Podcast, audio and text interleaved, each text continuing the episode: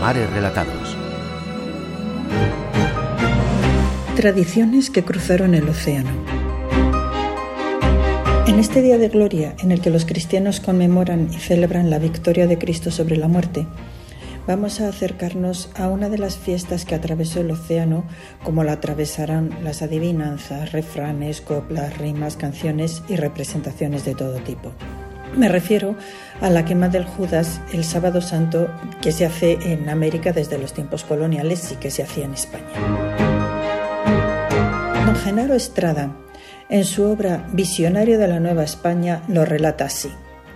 El domingo de resurrección había más procesiones. Desde el día anterior, a la hora de la gloria, se había suspendido todo recato para dar rienda suelta a las más ruidosas manifestaciones de alegría.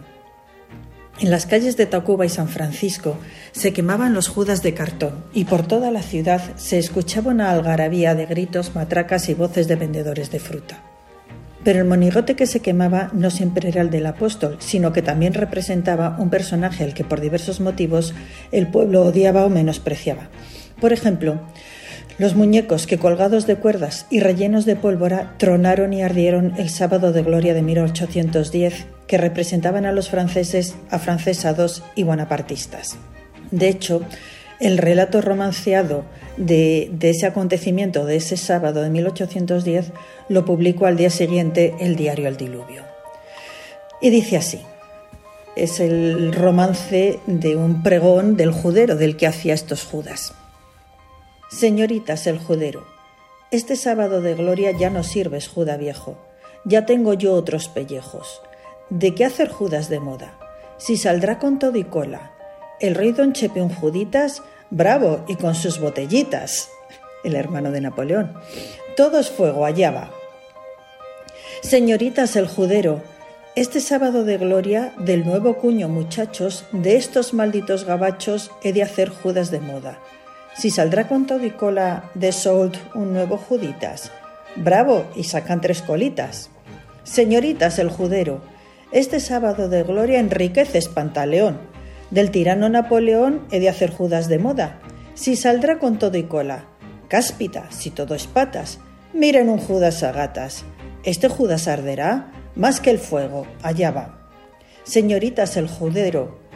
Por vida de los borrachos, señor editor, bonanza.